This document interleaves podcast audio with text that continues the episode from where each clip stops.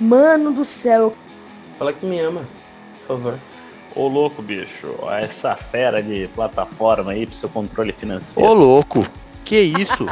Meu Deus, que bomba. Não pode ser que você fez isso, mano. Gata serra, mano. Isso aí não tem dúvida. Você só. Você não é besta. Você só tá besta. Eu nunca vou esquecer, só isso. tá ligado, mano? Você fez por mim, velho. Galera, beleza? Estamos aqui no mais um Partiu Podcast, é, o podcast que você ouve e você conhece muita coisa do mundo universitário. Hoje a gente está aqui com o Joe Xerox, Jonatas, o que você preferir, o ex-presidente da Atlética da Unesp de Bauru, vai conversar um pouco com a gente. É, essa gestão que ele teve em 2020, os planejamentos que tiveram que mudar, as coisas que tiveram que adequar, e todo esse desafio que foi assumir uma Atlética tão grande nesse ano tão desafiador para todo mundo. Muito obrigado pela sua participação, viu, Joe? Valeu, André, Paia, sei lá como a galera está acostumada a te chamar. É, valeu pelo convite, vai ser uma honra aí bater um papo sobre todos os desafios, todas as coisas boas e também aquelas coisinhas que nós temos, tivemos que adaptar durante todo esse ano, um pouco quanto caótico. E, e vamos aí. Da hora, velho. Cara, eu queria saber, tipo, Primeira, primeira coisa, assim, como é que foi para você, e aí com a sua gestão, com todo mundo que estava trabalhando perto de você, como foi mudar o planejamento, assim, tipo, putz, março, né, estourou a quarentena e tal, todo mundo tendo que voltar para casa, então, tipo, como é que foi para vocês que tinham uma coisa já direcionada para o ano de 2020, e como vocês tiveram, como é que foi esse, esse choque para vocês, assim? Então, foi desesperador, eu acho que desesperador resume bastante o que a gente passou. É, basicamente, as trocas de gestões acontecem em dezembro, e aí, dezembro inteiro e janeiro, desde o dia 7 de janeiro, todas as pessoas da diretoria mais executiva assim, já estavam em Bauru, a gente estava na mesma casa ali, passando 20 dias desenhando o nosso 2020, assim, né? Então a gente tinha é, pensado em alternativas esportivas diferentes do que estavam acontecendo nos últimos anos, a gente se inscreveu pela primeira vez ali, depois de muito tempo, num campeonato grande de meio de ano, que ia ser o CIA, a CIA, né, no caso, lá em Uberaba. Então, assim, a gente tinha uma expectativa absurda com o ano de 2020. Depois de dois eventos que a gente fez no começo do ano, que foi o Baticum, que é o batismo de calouros e calouras da Unesp, e depois da primeira festa da integração, a gente entendeu que esse ano ia ser o nosso ano, assim, que a gente ia conseguir tudo aquilo que a gente tinha planejado, que ia dar muito certo. Dois dias depois da integração, a gente recebeu um comunicado sobre o Covid e como as pessoas estavam tentando lidar com isso. Uma semana depois, a Unesp parou com, com as aulas. Na nossa cabeça, naquele primeiro momento, a gente pensou em, tipo, vamos parar, vamos respirar, porque, sei lá, daqui duas semanas, daqui três semanas, um mês no máximo, tudo vai estar de volta e a gente precisa seguir. E não foi bem assim, né? Dia 3 de dezembro a gente ainda está no meio dessa, dessa pandemia. Então, basicamente, entender que a gente não ia ter um ano presencial levou muito tempo. Levou muito tempo, porque a gente ainda estava naquela expectativa de que a qualquer momento um grande milagre aconteceria ia ter jogos de meio de ano, ia ter Inter, ia ter festas, ia ter tudo aquilo que a gente planejou. Então, acho que a, primeira dor, assim, foi reconhecer que o planejamento que a gente tinha desenhado por dezembro e janeiro inteiro não ia ser aplicável para esse ano. E aí, só, só esse, esse timing de, tipo, de percepção demorou muito tempo. Então, a gente ficou mais, um, mais ou menos um mês ali navegando no limbo, tentando entender como a gente faria. E aí, depois, assim, que a gente conseguiu parar, pensar, fizemos um segundo processo seletivo, entraram pessoas com uma, uma visão não tão de atlética prática, presencial, e aí foi quando a gente começou a se desprender um pouquinho da, do planejamento prático e a gente foi para um planejamento virtual. Nesse, primeiro, nesse PS que você falou que vocês fizeram depois, já foi direcionado para o EAD, né? Já foi direcionado para isso. Já, já foi sim.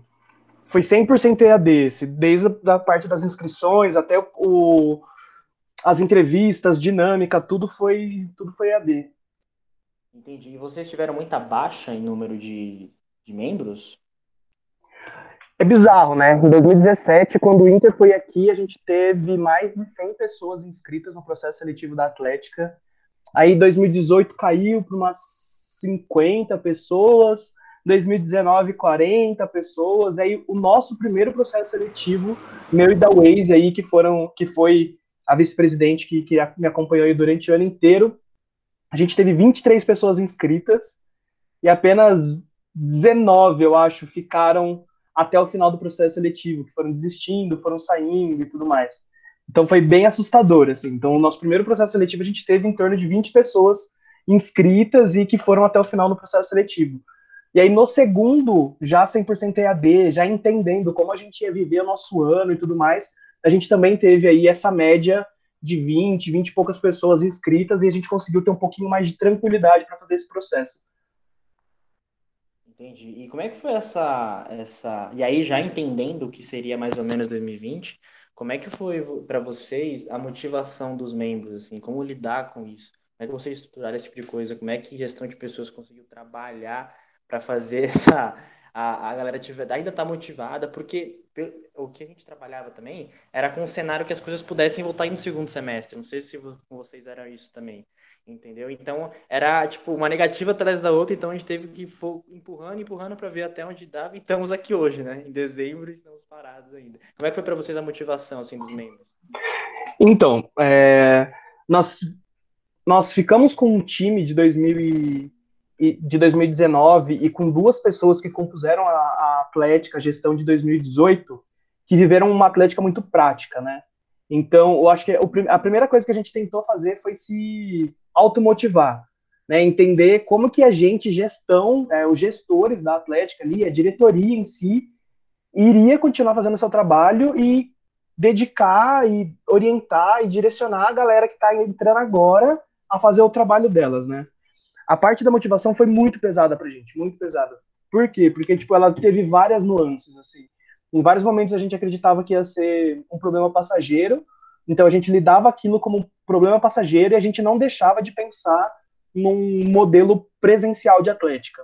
Então, por mais que a gente não tivesse se encontrando mais, por mais que a gente não tivesse com sede aberta, vendendo produtos presencialmente, fazendo festas, a gente imaginava que em algum momento desse ano isso ia acontecer.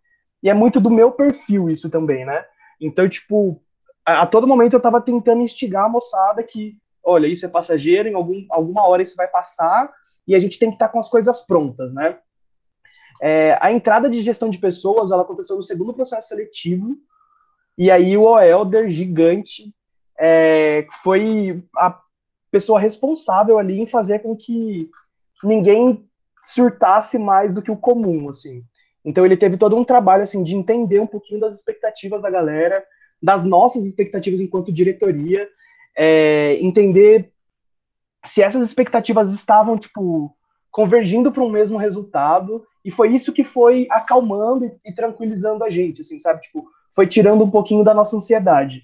Entender que esse cenário não era tão passageiro quanto a gente esperava que fosse, e ter pessoas responsáveis encaminhando projetos e trabalhos para que, tipo, a gente não se desesperasse caso algo fugisse do nosso habitual.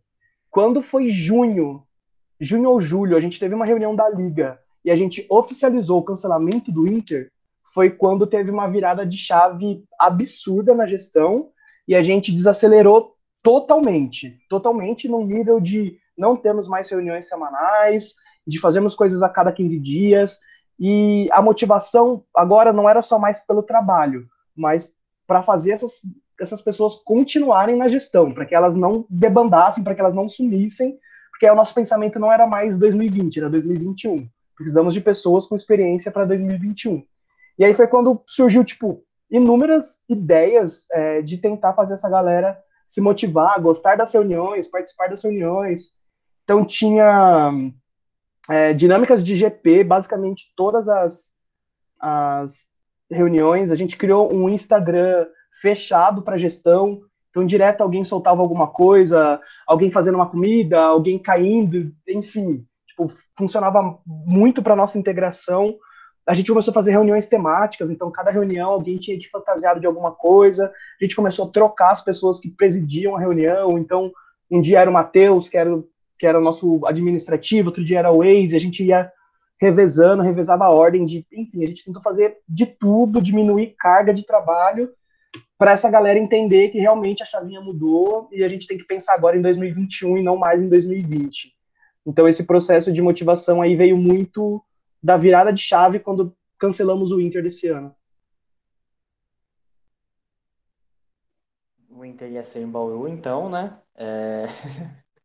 e aí, para vocês, cara, é, vocês já tinham pensado em. Vocês estavam começando a organizar né, o que seria o Inter, o Inter em Bauru. Vocês. É, eu queria saber mais, mais desse planejamento.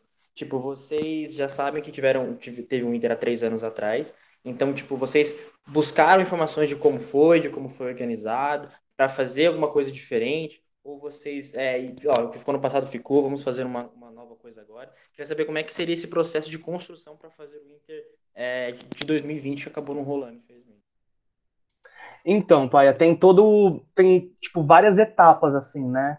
Até anunciar, por exemplo, a cidade sede do Inter, oficialmente, a, a cidade sede já está trabalhando há um bom tempo, né?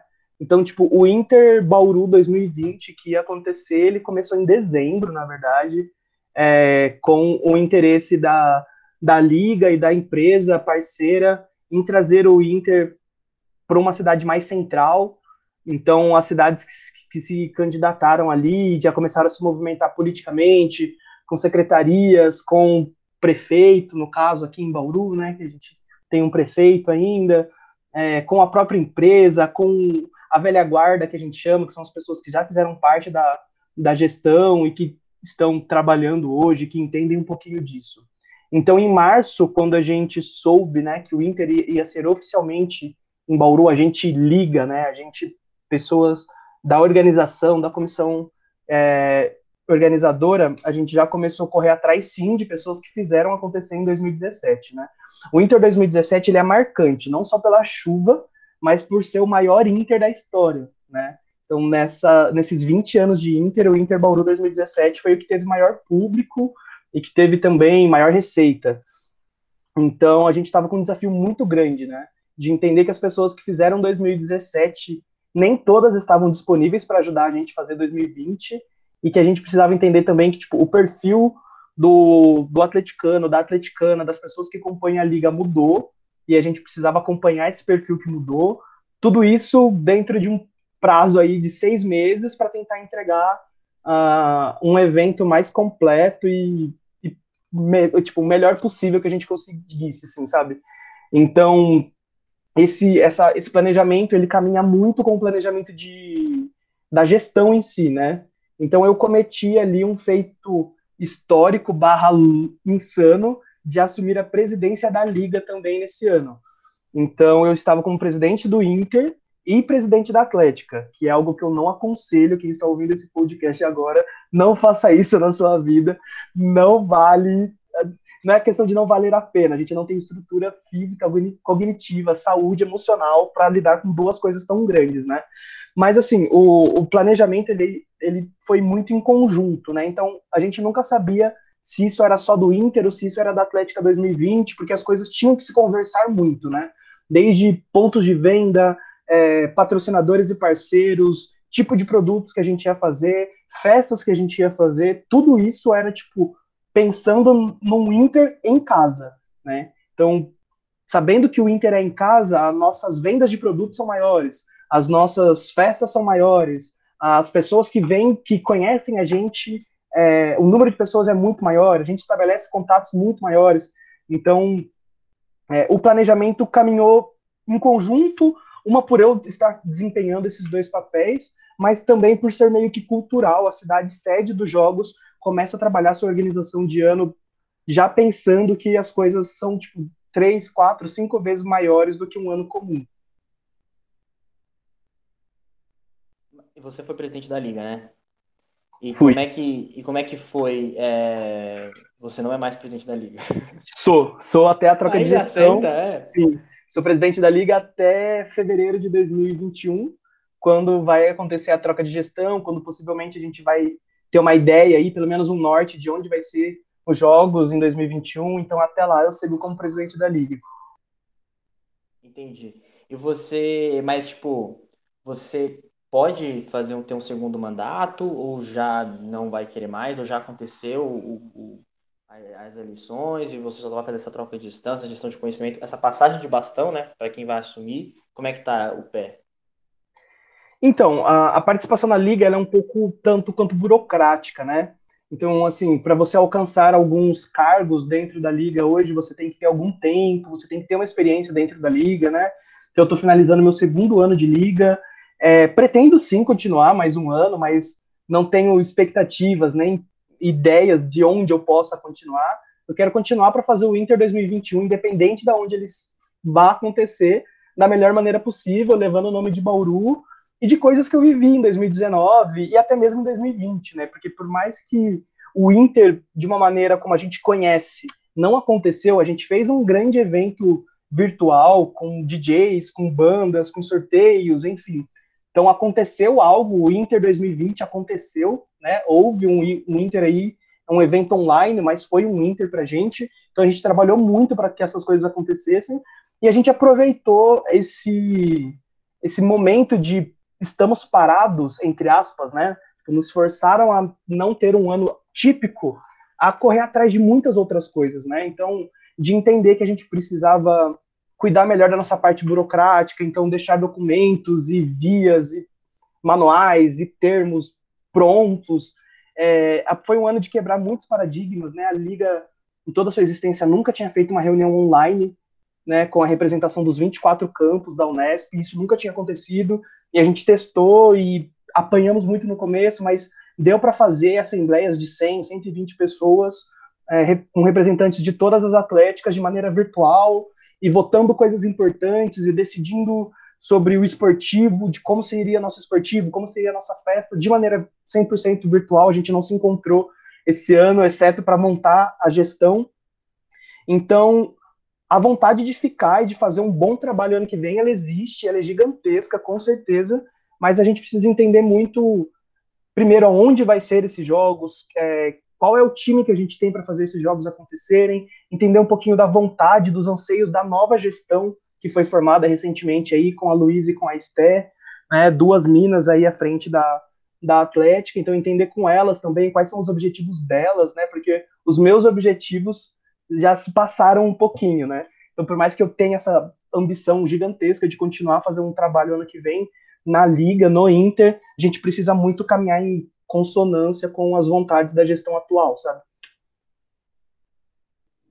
Sim, sim. E esse. Ah, e, e então, para a confirmação dessa nova cidade do Inter de 2021, cabe muito essa nova gestão.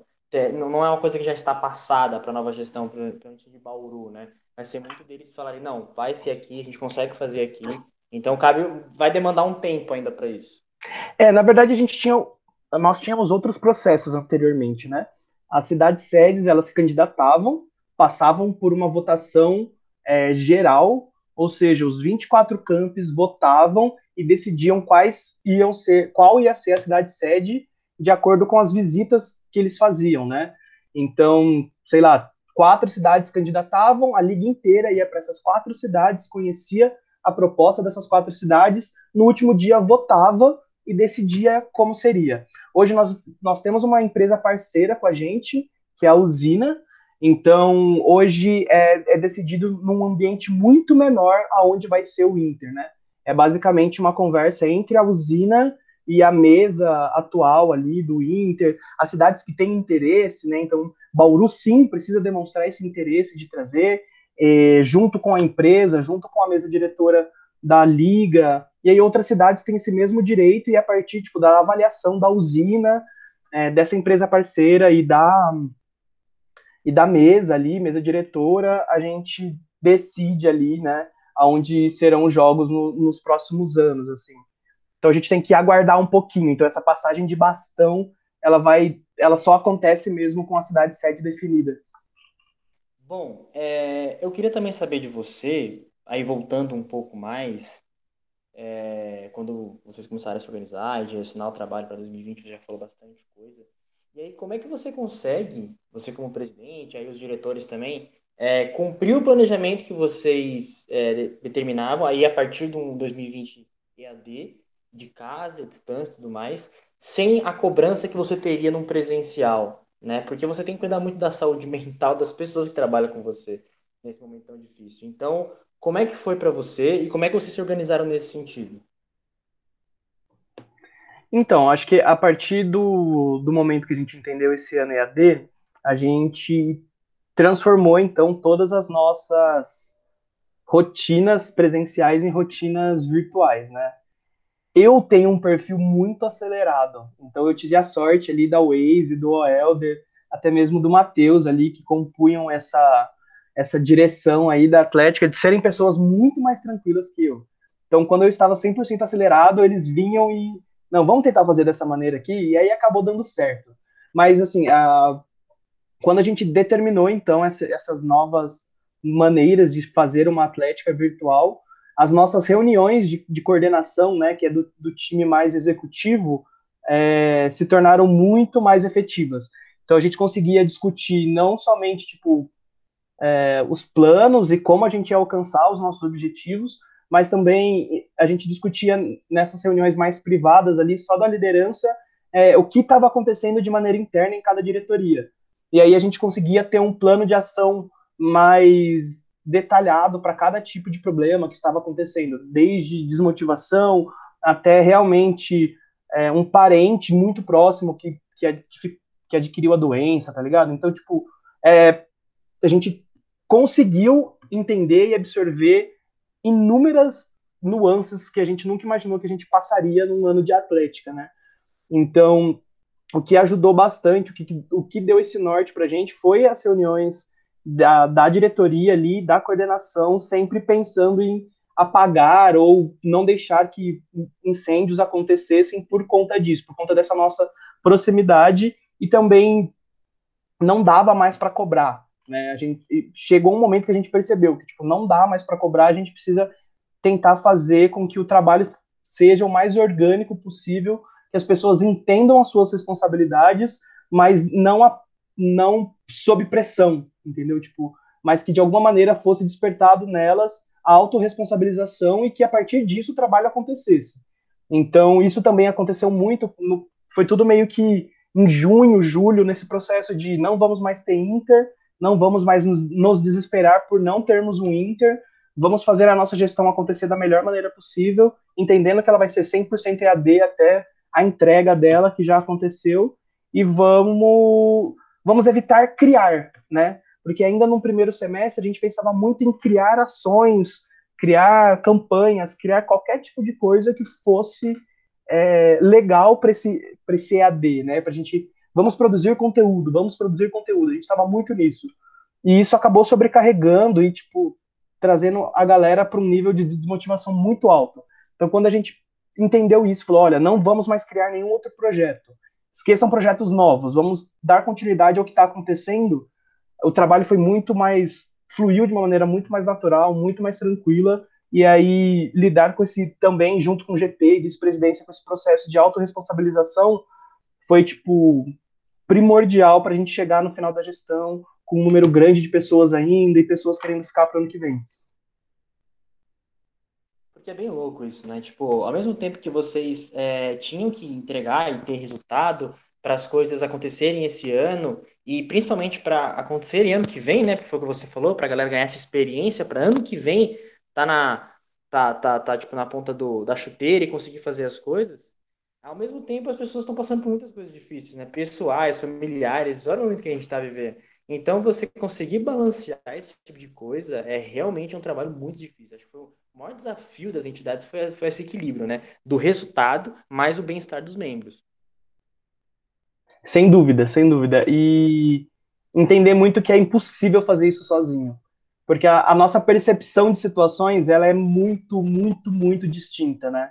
Então eu, eu encaro um problema completamente diferente de como a, a vice-presidência encarava, que era completamente diferente de como gestão de pessoas encarava, e foi tipo essa pluralidade de ideias que que fez a gente chegar no final do ano sem, tipo, fechar uma atlética de, de 24 anos, sem, sem fechar uma instituição grande, sem grandes incêndios, sem grandes proporções. Então, é, foi essa pluralidade, assim.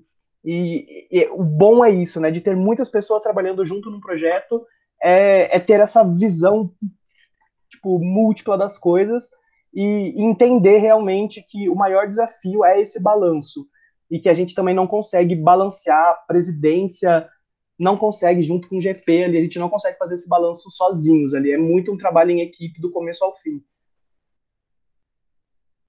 E financeiramente, vocês partiram para as vendas? Vocês começaram a fazer vendas para poder levantar um caixa, já que não ia acontecer coisas presencialmente? Como é que vocês conseguiram se virar em relação a isso?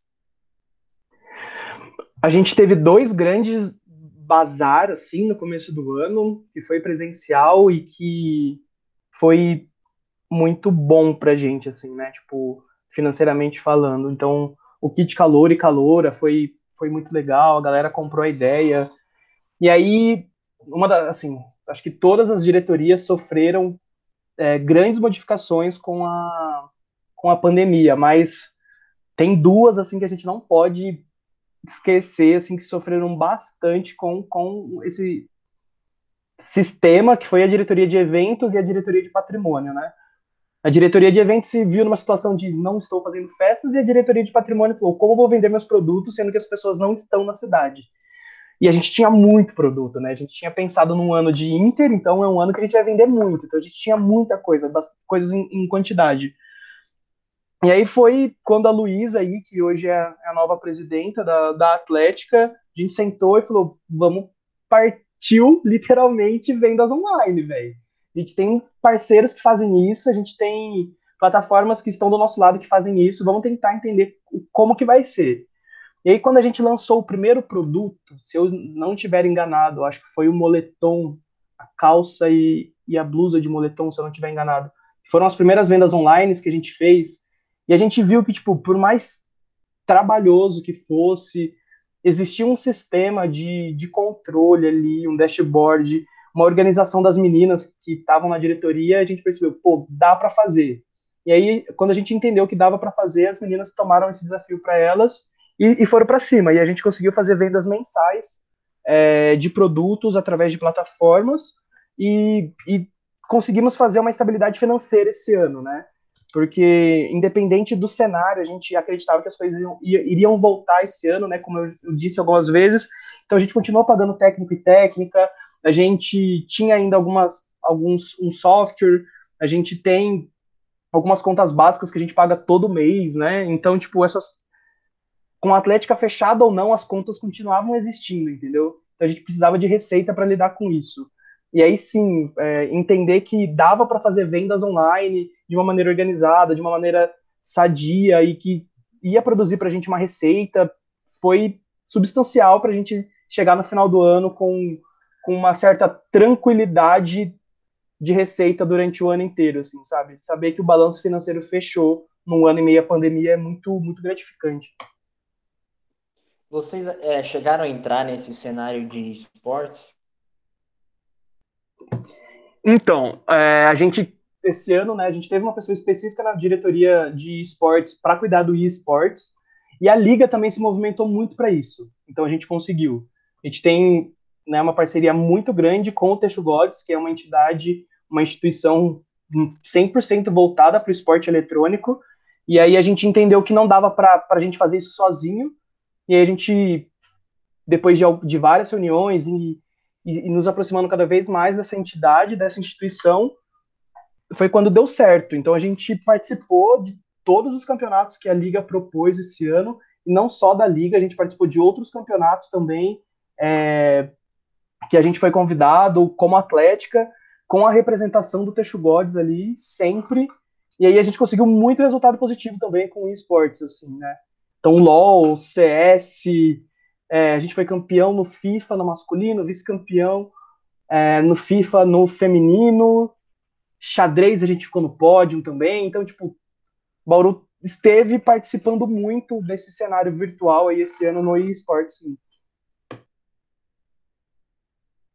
Legal. Cara, se você pudesse fazer um livro de 2020 seu, daquilo que você passou, do seu trabalho, daquilo que você teve de desafio, de aprendizado e tudo mais, o que, que você, tipo, acha que você colocaria nesse livro para você falar os maiores aprendizados que você teve e que a Atlética também teve? Alô, Harry Potter, vou te desbancar, hein? Velho, sem dúvida, sem dúvida, sem dúvida, foi meu ano de maior aprendizado na minha vida. E eu não sou uma pessoa nova, né? Então, com 27 anos aí, a gente acha que a gente já viveu algumas coisinhas, é, mas eu... não. Exato. a gente acha que a gente já viveu bastante coisa, né? Pô, 27 anos, segunda graduação, já deve ter vivido. Exato. E não, velho. A Atlética sempre mostra pra gente que a gente tem as instituições, né? Não só a Atlética, mas acho que qualquer instituição estudantil mostra pra gente que a gente tem muito mais do que aprender e isso é constante, né?